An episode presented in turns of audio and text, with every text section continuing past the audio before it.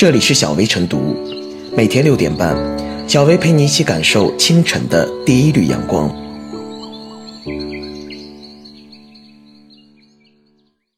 本期导言：日前，今日头条旗下内涵段子应用程序及公众号因存在导向不正、格调低俗等突出问题，被广电总局永久关停。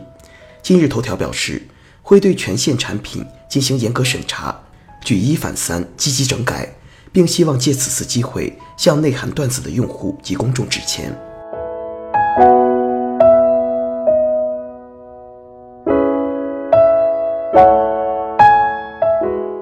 算法再高明，也不能目中无法。今日头条旗下产品在最近二十天内还有多次被通报或曝光事件。其实之前，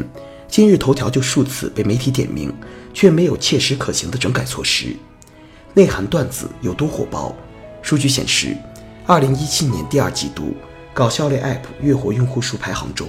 内涵段子月活用户最多，为一千七百四十六点二万人，远超微博等应用，可谓内涵段子红极一时。但反观内涵段子的大体内容，却让人深思。内涵段子的主页充斥着各种擦边球视频及段子。其中不乏涉及色情、暴力、低俗等内容，利用女性身体图片或相关部位大做文章，或是老司机类的黄污段子。内涵段子平台有关开车内容太露骨，与正确价值观和风清气正网络空间相去甚远。此前，内涵段子所谓有改进，不过是有了更多内涵段子的暗号，这对青少年的危害作用丝毫未减。反而让青少年觉得更有趣味性，而之所以能够出现在用户的首页里，据相关工作人员说，是因为智能算法根据用户的浏览习惯自动推荐相关视频，恰恰对今日头条算法的优化也成为此轮监管处理的重点。对于完全依靠算法推荐而不加人工编辑和审核的方式造成的弊病，是显而易见、有目共睹的。没有人工的编辑和运营。最终可能出现难以控制的后果，这就像打开水闸，不仅要算算水量会不会造成危害，需不需要导流，而且更要增加过滤网，防止泥沙俱下。算法主导的信息分配机制固然可以高效打造私人定制，但同样需要一定的人工干预，需要一定的价值引导，否则全面迎合依托于社交网络不停上演的英雄所见略同。会制造一种不文明的社会假象，把青少年引入歧途。对此，《人民日报》发表微评论称：“如果一味追求爆款，却不拆除引发危机的爆破点；如果贪图飙车式发展，却无视刹车功能失灵；如果只要价值不要价值观，甚至鼓吹算法没有价值观，就难免出事。产品不能沦为算法的奴隶。算法不是王法。”算法决定内容，更不是公理。只有算法回归到服务内容的角色，变得有态度、有深度、有温度，才能让人们在信息的海洋里尽情遨游，才能激发出源源不断的正能量，让青少年健康成长。德国哲学家韦伯曾经区分了工具理性和价值理性，前者意味着发挥技术的最大效用，后者则强调价值伦理的重要性。社会的进步。离不开先进技术的开拓者，更离不开基本价值的守望者。工具理性不能超越价值理性，即使技术再先进，也不能主观或客观损害公共利益，损害任何一个人应有的权益，抹黑社会文明。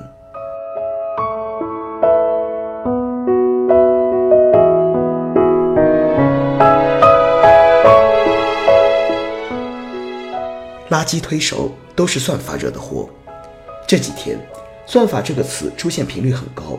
先有网信办约谈快手和火山小视频的相关负责人，要求其暂停有关算法推荐功能；后有中美两国高校研究人员开发出识别熊孩子的算法软件。此外，国外某热门社交平台即将推出新版儿童应用，不再使用算法推荐内容，改由人工审核。所谓算法，就是明确意义的计算过程。它接收一些值或者集合作为输入，并产生一些值或集合作为输出。比如收集用户浏览习惯作为输入，整合信息后为用户精准推送其喜欢的内容作为输出，整个过程就是由算法完成的。不同平台依据其特定目标而设置不同的算法，但在制定和取舍上几乎都指向利益。短视频平台是为了增加用户粘性和在线时长，电商网站是为了提高买卖双方连接效率。但基于算法推荐的内容容易出现同质化、低俗化，浪费了用户的时间和注意力，对未成年用户也极易造成不良影响。其中一些内容。还有打法律擦边球的嫌疑，网民眼中的垃圾信息，却恰是平台的巨额收益来源，真是算法病了吗？互联网平台拥抱技术算法，表面看是平台依托大数据分析，由算法主导兴趣推送，把用户喜好的信息送上门，而实际上，算法也好，大数据也罢，都是互联网信息技术的组成部分，而这些技术本身没有优劣属性。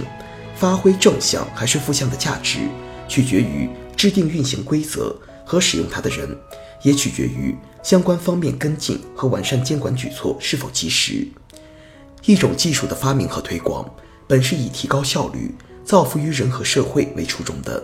但现实是，一些技术在使用中，特别是早期阶段，往往会伴随一些不良现象，比如基因检测、3D 打印等。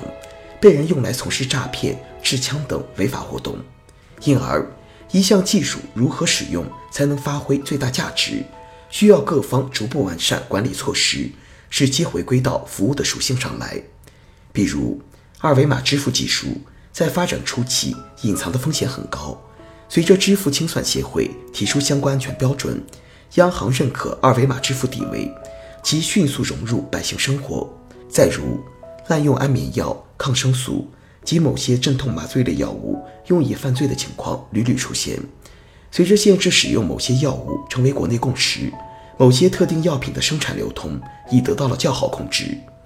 从短视频平台被约谈，到某些新闻客户端被下架整改，再到舆论对算法的大讨论，各方规范网络信息的决心可见一斑。期待有关部门的整改令更完善，约束更有力，让算法不再背黑锅。知道怎么赚钱是企业的智慧，但怎么良心赚钱，则考验着企业的责任心，也决定着企业能否行稳致远。有温度和社会责任感的企业，运气都不会差。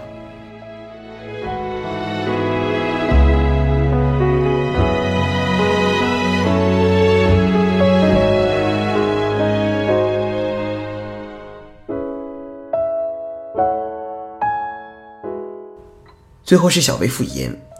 算法是大数据时代互联网企业取得同业竞争优势的技术手段，也可能是社会怪象和社会风险产生和蔓延的源头。算法一味的迎合受众，与恶趣味相互裹挟，只会助长社会俗气；而平台则冷眼旁观，坐地数钱。机器不识好歹，但算法背后是人，人在设计算法的时候，其价值观也随之潜入。对于新技术催生的新业态，监管固然是一个重要方面，但技术平台也请勇于正视问题。不同价值观生产不同算法。